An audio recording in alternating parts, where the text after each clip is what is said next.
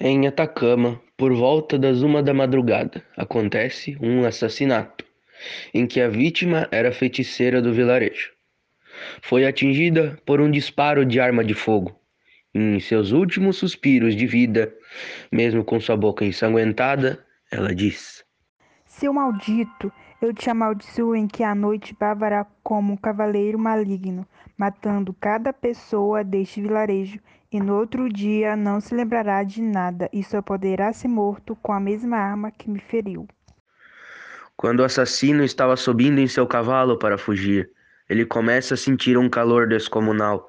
Seu corpo começou a ficar totalmente preto, seu cabelo e seus olhos começaram a pegar fogo, e sua arma virou uma foice com líquido verde que, quando caía no chão, corroía tudo ao redor.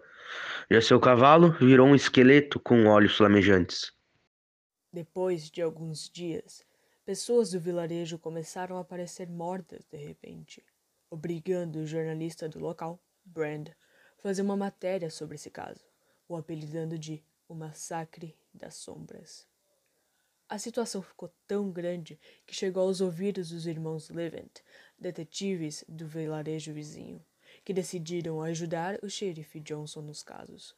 Uma pena que ambos não sabiam que quem era o autor dos horrendos homicídios era nada mais que ele, o próprio xerife. Os irmãos Levent tinham como seu, como seu maior trunfo uma pistola banhada a ouro e lavada com água benta. E os dois ficaram a noite esperando o assassino. Aí do nada, o Cavaleiro das Sombras aparece, com sua aparência medonha, e eles o abordam, dizendo: Seu cavaleiro, temos que te deter para salvar esse vilarejo. Aí eles sacam a pistola. Essa pistola só não matou três monstros até hoje.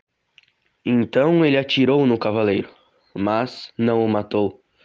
Daí ficou uma dúvida na mente dos irmãos Levent. Como vamos matá-lo?